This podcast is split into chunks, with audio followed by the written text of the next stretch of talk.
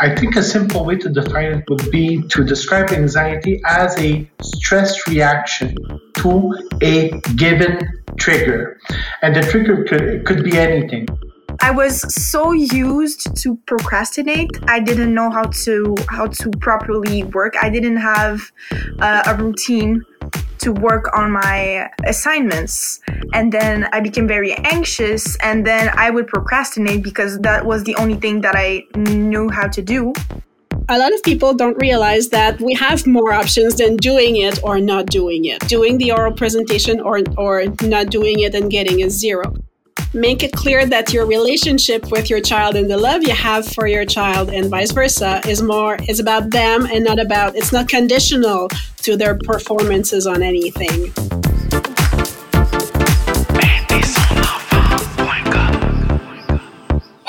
Welcome to this new podcast curated by AiderSonEnfant.com in partnership with La Fondation Jeunes en Tête. My name is Kim Sullivan and it is a pleasure to welcome you with us as we deep dive into a topic that concerns more and more parents, social and educational performance anxiety in teens. The pandemic truly hit our Quebec youth's mental health hard. A study on the psychological health of youth conducted by the University of Sherbrooke in 2021 actually found that close to half of young 12 to 25 year olds, 48% to be exact, claim to have symptoms that are consistent with generalized anxiety disorder or a major depression. High school students are now three times more likely to describe their psychological health as fair or poor compared to January 2020. So today we ask ourselves how, as parents, can we help our child manage their anxiety so as to not to take over their life. So to discuss this, we have with us Victoria Foran. She's actually a student at Collège André Bert. Dr. Luigi De Benedictis, psychiatrist at the Institut Universitaire en Santé Mentale de Montréal, and Marie-Hélène Thibault, school psychologist. But first,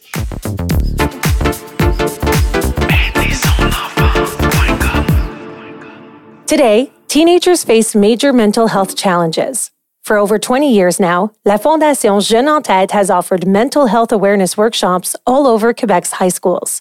La Fondation now offers mental health kits for families, youth, and school staff. Free, simple, and lively scientifically validated content to reduce psychological distress. To find out more, go to fondationjeuneentête.org.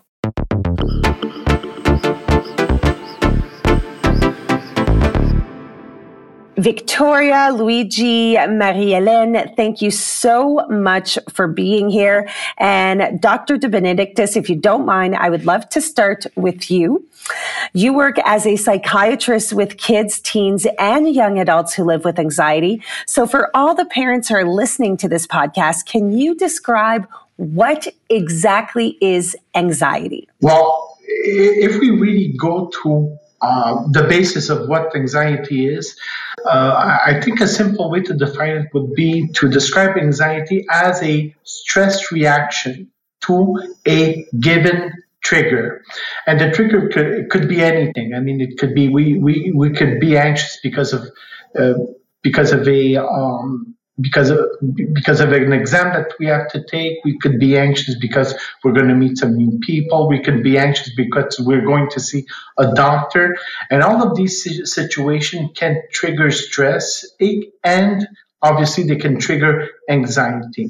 And anxiety is a normal reaction. I mean, it's something that we, every day we feel anxious. We feel anxious because we're going to be late for work, because we're going to be late for school. So anxiety isn't a, a patholo- pathological um, thing to start with. It's, it is part of life and it is something that is normal. It does become problematic though if we lose control, right? Exactly. I mean, if it's really something that doesn't really bother us, keep us from living our lives.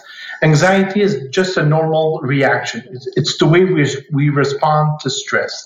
And not only is it the normal response, but also anxiety can be helpful. It can be used to fuel our motivation. It keeps, keep, keeps us um, motivated to you know change make some changes in our lives improve our lives um, you know, maybe try some new stuff. So anxiety, even though it is a negative reaction per se, it is normal and it is something that we have to cope with.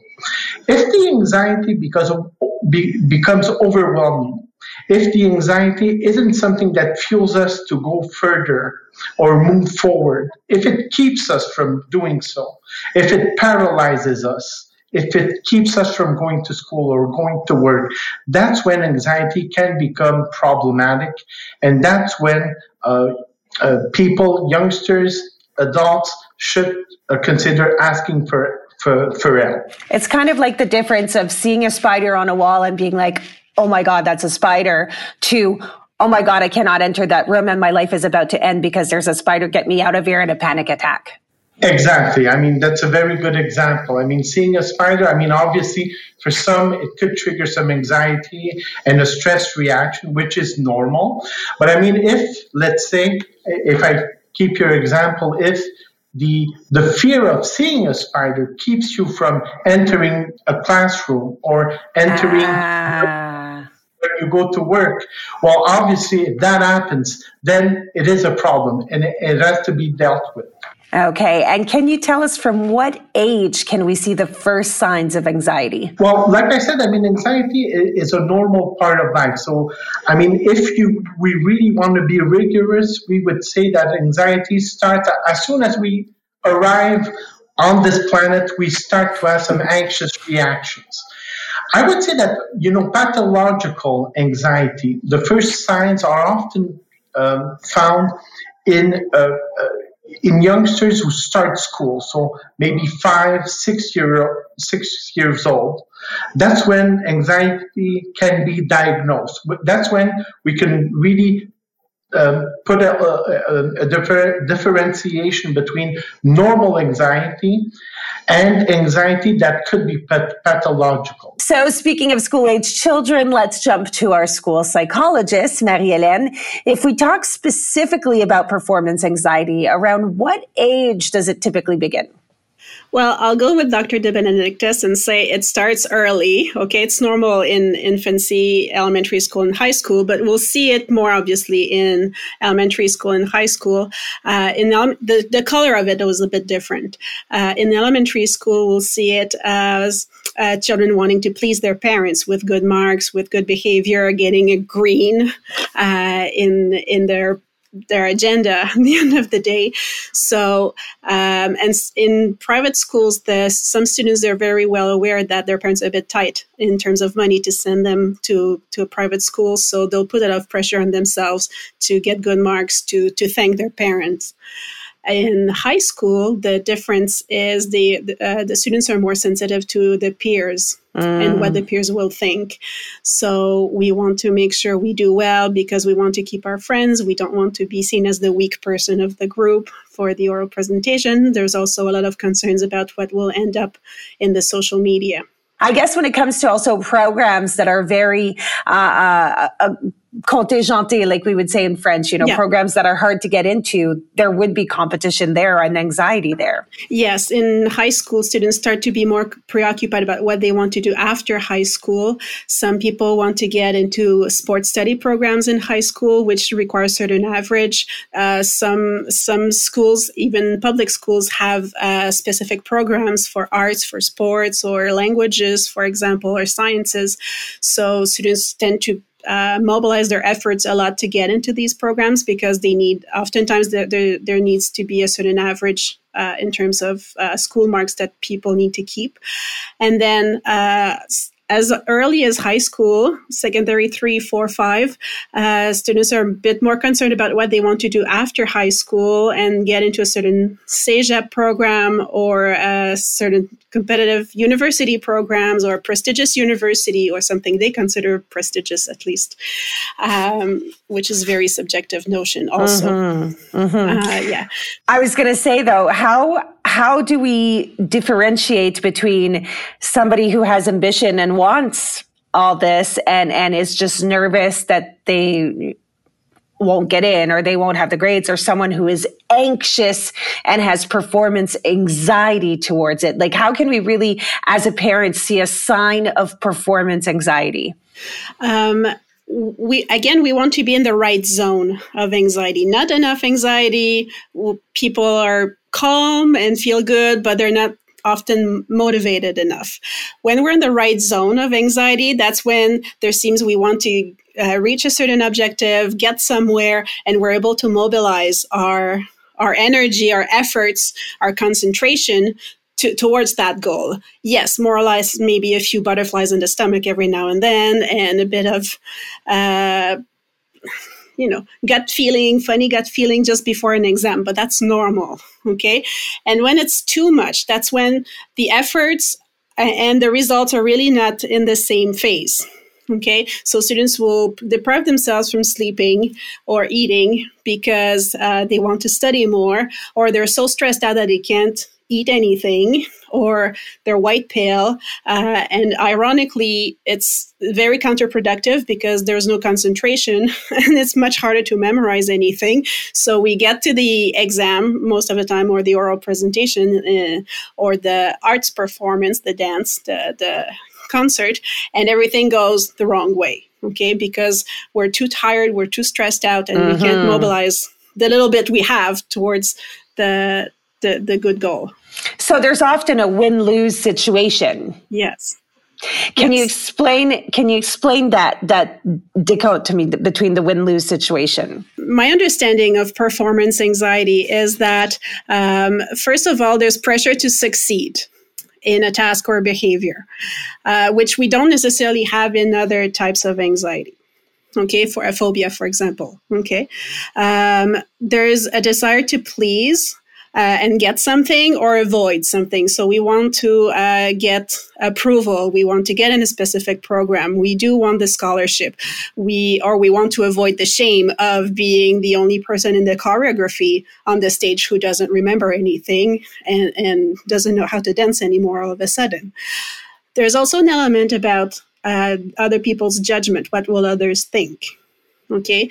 Again, if we go back to the spider example, people who have spider phobia are not really concerned most of the time or not that much about what will others think of my phobia. Okay. Um, and then there's a possibility of being humiliated if things go wrong. Okay. Yeah. Um, which again is uh, something people want to avoid. Okay. And oftentimes people with uh, performance anxiety will tend to avoid situations or freeze. So, Victoria, you study arts and letters at Collège Jean Brebeuf. In everything you undertake, you always give your best. Many young adults live with anxiety performance, and you are one of them. So, can you tell us how this anxiety actually feels and how it affects your life? Well, usually my anxiety, uh, as Ms. Thibault said, well, we, I have uh, a tendency to freeze in front of uh, like many assignments that I have to do, and sometimes I am so overwhelmed overwhelmed that I tend to not do them because I don't know where to begin, or you know, and yeah, so mainly freezing uh, overthinking. So, okay, I don't do this assignment. Uh, I don't know the subject, so I'm gonna fail my exam, and then this exam counts for a, cer- certain amount of percentage. So then I'm gonna fail this class, and then I'm gonna fail my my semester, and then I'm not gonna have a future. So. Yeah, yeah that's a lot. That's a lot. that's a lot to worry about. But but can you see how um, do you understand that like avoiding this homework or avoiding this task makes it worse in the long run but it's just that the anxiety takes over and you don't see that or how how can we explain this to the parents listening well yeah usually i i react by freezing in the moment because I prefer not to deal with it. And then I realized that uh, doing well, letting letting my anxiety take over is just giving me like so much more consequences in the end by not doing my homework mm-hmm. and yeah i have to deal with it after so it's it is a problem and how could i say how could i say this basically parents well for example my mom she is very very helpful and she's trying to plan things with me. So, so for example, okay. I have three assignments to, to do this week. So she says, okay, let's sit down together and make a plan for it. So for this day, I have a couple uh, a couple of hours that are uh, available, so I can work on this project. And you know, just just to plan ahead because sometimes I have a tendency to procrastinate, mm-hmm. and I and I'm pretty scared about. So yeah, I I do not know where to start and how to start my project and I and I'm just sitting in front of it and I'm just panicking. So I just have to plan ahead and to separate the the assignment into multiple little tasks so it's not as um, big as it used to be if I just started without any warning and all of that. So that's, that's an amazing that, tip. That's an amazing tip for yeah. anybody living with anxiety right now. So plan ahead, uh, separate in plenty of little parts. Do you find that something like visualizing what's coming up or in a month, in a week, in in in a day, does is that something that helps as well? Well, it, it helps if I maybe try to see like within a week because within a month I don't know where I'm going to be and that just okay. stresses me out. And where do you think this anxiety comes from? Ooh, I don't know. I, I'm I'm pretty competitive in in my in the, my day to day, so I like to. I don't know. I, I put a lot of pressure on myself because okay. I want to do better, and I have uh, two older sisters, so I usually tend to compare myself to them because they they have really great jobs and they did very very well in school. So i'm like and it's not even my parents. My parents are not putting me under pressure. I'm, I'm putting myself under pressure because i know that i want to i don't know. Satisfy them. Yeah. Yeah. And satisfy myself by you know. By making them proud. Yeah exactly. Dr Benedictis do you think do you think that that is the stem of a lot of of those people that do develop anxiety performance anxiety uh, problems is is that comparison to an older sibling that want or maybe being the only child and wanting to make sure that the parents are happy even though the parents are like it's okay it's okay like that pressure you put on yourself of course, I mean it, it, it is. I mean, when we talk about anxiety, especially performance anxiety, it's always a matter of balance. Like we said earlier on, I mean, we need we need to be a bit anxious to kind of just get motivated. Um, but at the same time, too much anxiety can become overwhelming, and we can kind of just freeze in front of the work that we have to do, the assignment that we have to do. So it's it, it is really a matter of balance, and we also have to, have to consider. And, and, and it's not just for anxiety or performance anxiety. Uh, when we talk about pathological anxiety, there is a there's a matter of, of biology it's mm-hmm. a matter of psychology, it's, and it's also a matter of the environment in which we, we evolve. So part of it comes from, I mean, our genes. Some people are more anxious, more prone to be anxious than others. Um, obviously, the environment in which we evolve plays a major role. If we go to, um, I, I, mean, if we have a lot of pressure uh, coming from our parents, our peers, uh, the the general school in which we, we, we study that's important obviously that's important too and there's also our psychology the way we work i mean some people i mean victoria kind of mentioned it are just naturally they tend to be more more they're more perfectionist. They mm-hmm. always when they start something i mean they really want to go all the way. Um, they may be a bit more sensitive to criticism. They don't want to be criticized.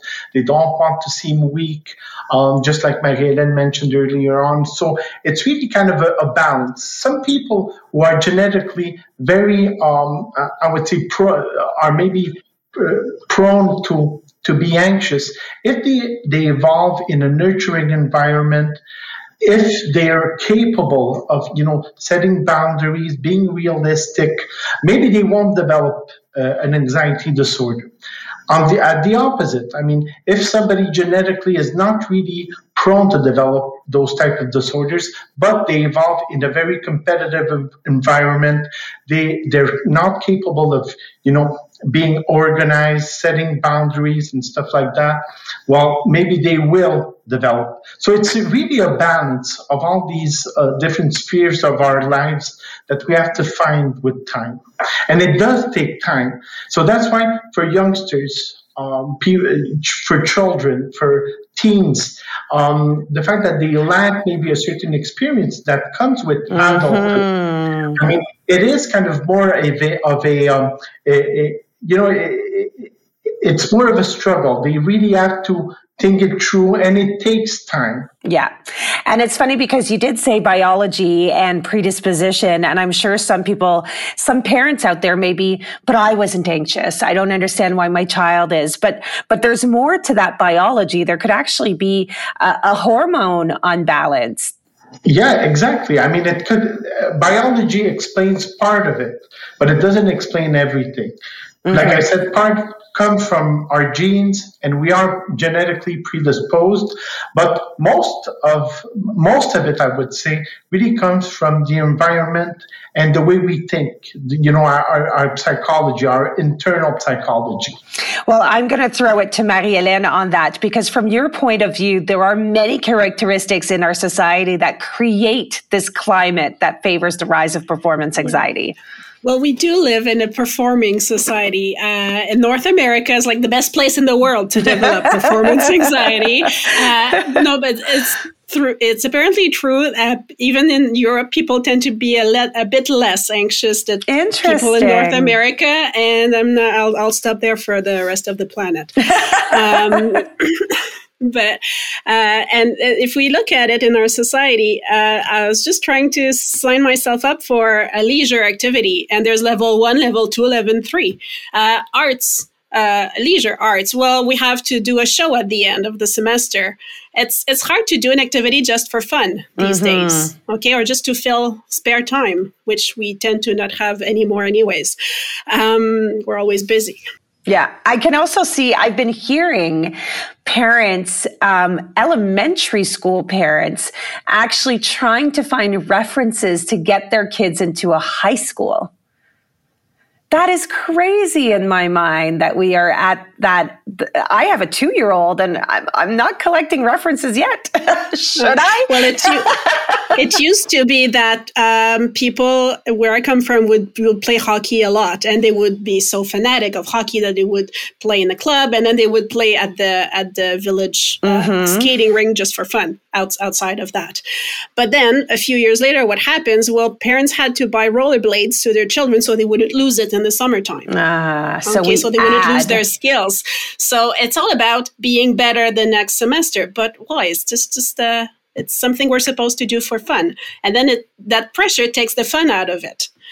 And I guess also social media is probably something that doesn't help because social media, I mm-hmm. find, as much as it is social and it's meant to bring people together, I find that it actually has built more individualism. Like people want to be seen, want to be the best, want to be up here. And I, and I guess that doesn't help because these kids are growing up in, in that world.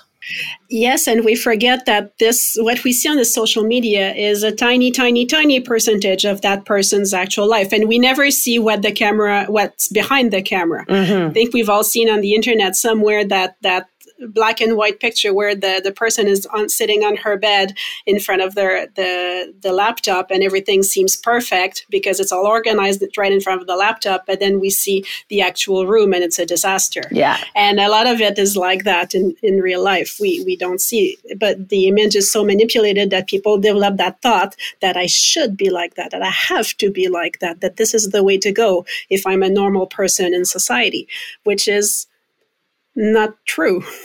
Dr. Benedictis?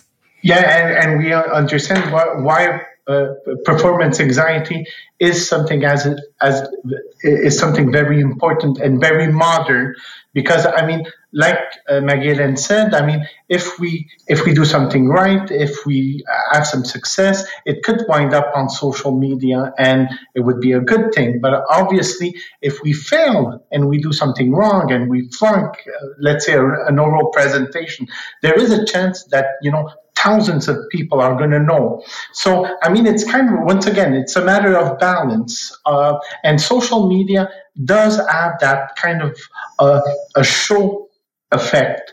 Um, I mean, it's very hard to be just to, um, uh, to, to, to, stay in your own, uh, uh, you know, in just your, your small area of, mm-hmm. of interest and just stay alone with your family and your friends.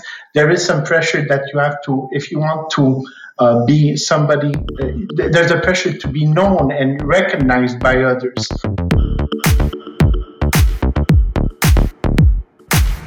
Knowing that we live in such a high performance culture, Marie-Hélène, as a parent, what can we do in concrete terms to prevent performance anxiety in our kids? Mm, first, I would say focus on the learning process and not so much on the outcome or the actual performance. Mm-hmm.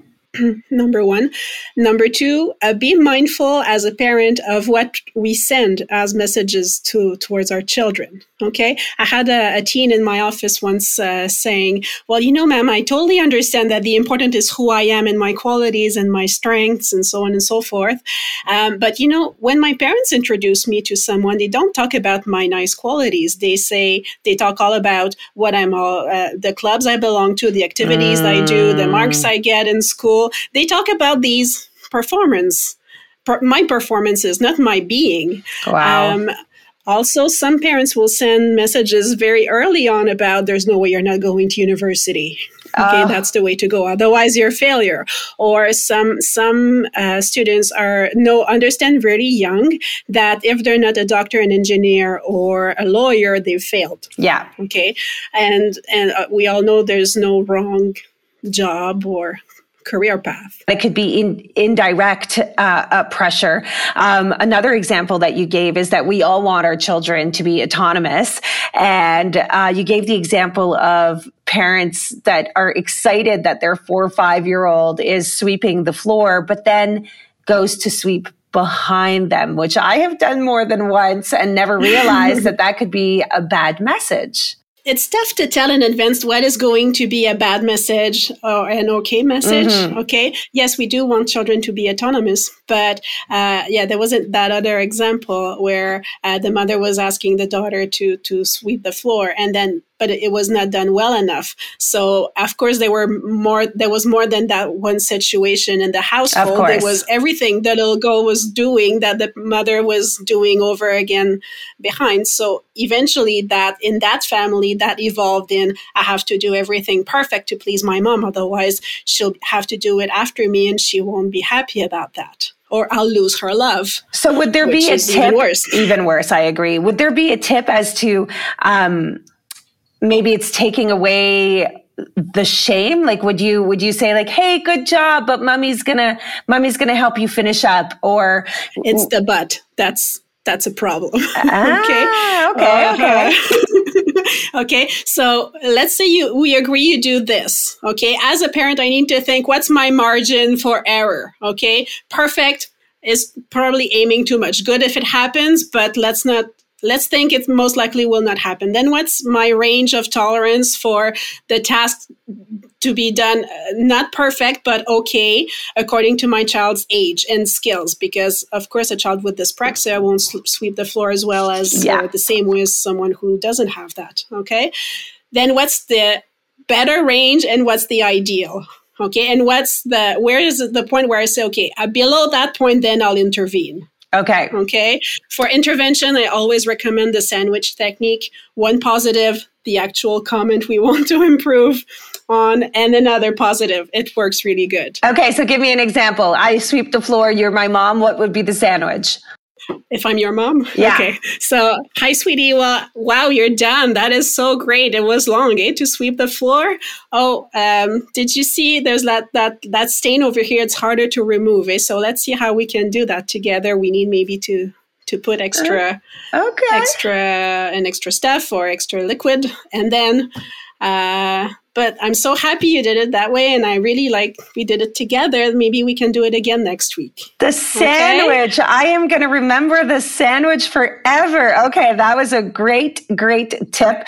Um, we're going to come back to a bit more tips later on, Marie-Hélène, but right now I'd like to jump to Dr. Benedictis. Um, performance anxiety, from what I was hearing with Victoria earlier, quite contradictory. We need stress to perform. If there's too much of it, as you said, it could be paralyzing.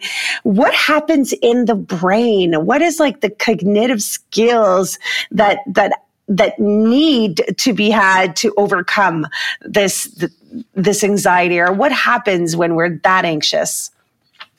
Well, when, when anxiety becomes pathological, it means that it probably means that there is a chemical imbalance in the brain. So we could start to, I mean, it isn't automatic.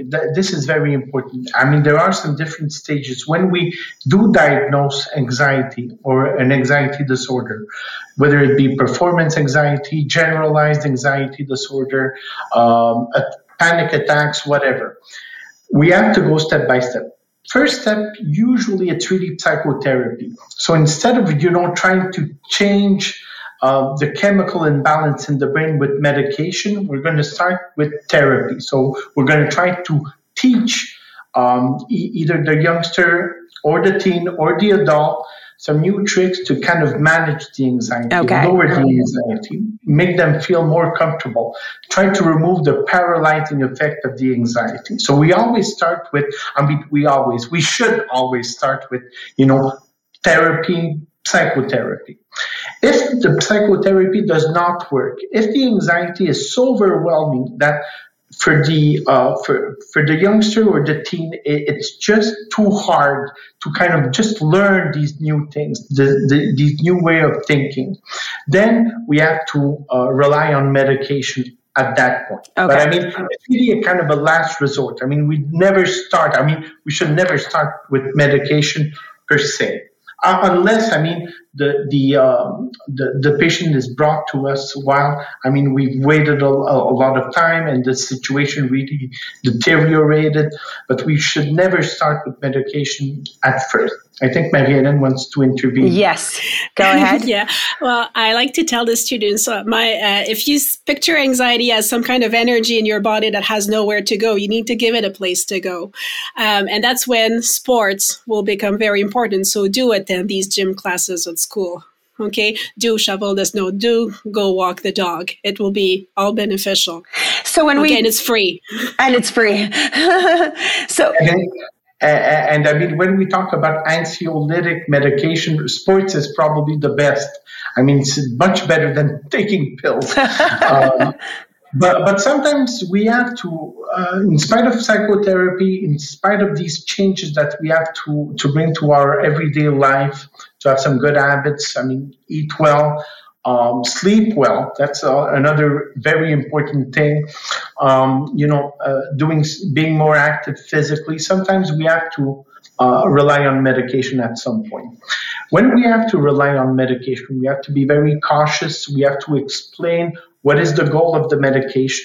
Often, people who have anxiety disorders or even uh, mood disorders, they tend to have a low level of serotonin in their brains. Mm-hmm. So, the medication the, the, that, that we prescribe is going to hike the level the level of serotonin, and by doing so, anxiety is going to is going to uh, dwindle, and eventually there's going to be a new balance, and the uh, the person, the patient, is going to feel more comfortable while going through a psychotherapeutic process. Procrastination related to performance anxiety that we have made clear a, a little earlier on. And Victoria, you see yourself in this pattern. I see you nodding every time they're they're mentioning you see this pattern of procrastination and avoiding and vicious circle of, of one leading to another. First of all, I I knew that I had something. Well, it, it developed back when I was in high school. So basically, I, I would uh, try to uh, have the best grades and all of this, and see my my classmates grades was really important to me when i was in my first session uh well yeah is it session or semester yeah, semester at Brébeuf i really yeah, I really hit a wall and I was like, oh my God, okay, what is this? Because I really had, a, um, it was really easy for me in high school. I didn't even have to study or to, to, to have good grades because I'm, I'm very lucky to not have any difficulties at school. And then when I came to Brébeuf, I, as I said, I really hit a wall and I had to study to get the grades that I wanted. And there, there was a certain, um, ethic of work there and and rules about presentation of the of, of the mm-hmm. work and mm-hmm. all of this and yeah i i just realized that okay maybe this is really hard and i and I, and I really and i really need to work Be- but because i was so used to procrastinate i didn't know how to how to properly work i didn't have uh, a routine to work on my assignments and then i was I became uh, I became very anxious, and then I would procrastinate because that that was the only thing that I knew how to do, mm-hmm. and it became worse and worse and worse. And then I started seeing a therapist, and she said, "Oh well, maybe you have um, performance anxiety." and yeah, I was diagnosed with uh, anxiety, which is why now I take uh, medication, which helps me a lot. And Marie-Hélène, I see you nodding here. As a school psychologist, you're well aware of all the different strategies. And I'm assuming that some of the strategies that Victoria was taking are the proper ones because you were going, yes, yes. Um, give us some example of strategies that uh, people with anxiety, performance anxiety can, can, uh, can take away. Um, well, first, when, when we meet one on one at the school, then oftentimes we get to work on students' thoughts. Okay, those I need to do my work all together, all at once, or I don't do it at all, which is a, one of the favorite th- thoughts for people who procrastinate. Or I do it at all, or I don't do it at all. And then seeing it like that makes it too much. It's seeing the, the top of the mountain, and we just want people to take the first step, really, like Victoria mm-hmm. was was describing earlier. Um, so we want to look at their thoughts. Uh, people with anxiety tend to do a lot of what if and the scenarios. Okay, mm-hmm. what if I don't do well? What if Victoria agrees again? okay, so what if this? What if that? And then it goes too quickly, catastrophizing. My life is over okay? Was we're just talking about maybe one science assignment not your whole future as a school teacher or whichever you want to be in life okay? Which oftentimes the immediate subject of, of concern has nothing to do with, with the, the future. goal. Yeah. Exactly. And as a teacher is there anything that i could do? Or as a parent is there anything i could ask my child's teacher to do to help them with that performance anxiety? Um, yeah.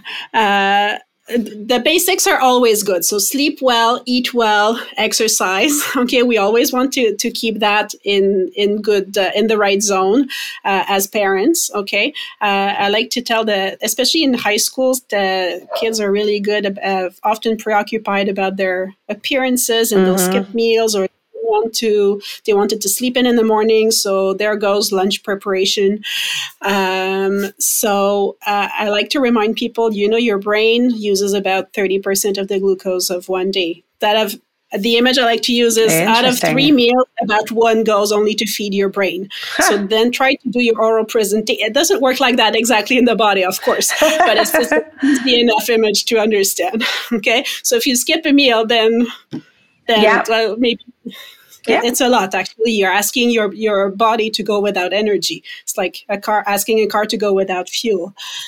Um, so we want to do that in school. Um, so we'll try breathing exercises. We'll try. We'll, the teachers oftentimes, when when students go to them, being being saying, uh, you know, it's too much. I cannot do this uh, presentation in front of the class, or you know that uh, we have the the play um, at the end of the semester and I feel I'm already sick and I, I, think I just get more sick as we get closer to the actual performance. What do I do? Oftentimes, uh, teachers will be able to reassure the students, okay, and talk them through their cognitive distortions, if I mm-hmm. may use mm-hmm. that term. Yeah, absolutely. okay. Um, but then a lot of people don't realize that we have more options than doing it or not doing it okay? Doing the oral presentation or or not doing it and getting a zero. And there's nothing in the law of education that obliges a student or a group of students to actually deliver a performance in front of the group. Okay if it's a dance or a play it might be hard to step out at the last minute okay? But for oral presentations in class which is the most frequent scenario uh, we could very well uh, tr- do it during recess or just in front of one or two students. At the limit, we could also uh, record it and send it to the teacher. Some students will say, "I'll record it on my own," and then you project it on the class in the on the board in class. Hmm. Some will accept that. Okay. So, as a parent, have- I have to be an advocate for my child, and I have to go see my child's teacher and try to to get those alternatives. Uh, elementary school, yes. High schools, oftentimes students themselves should will, do it themselves. Will take step. Okay, they're able, and it's better if they do it themselves. Um, they, they're more empowered that way. Well, Victoria, is there anything you'd like to tell parents that are listening to this podcast right now? Anything that they to maybe calm their mind if they have an anxious child? Well, usually. Uh, maybe we tend to over overthink a lot us anxious kids but we are trying our damn best. We want you to be there for us and to maybe just lend a hand and we usually take it. And don't don't be scared to confront your child about asking them if they're anxious because usually then we have this conver- you have this conversation with them and it helps so much because you know now how to help them and create strategies for them to be less anxious. So just have that conversation with them and it it'll help a lot. Make it clear as a parent that you're there for your child as victoria said.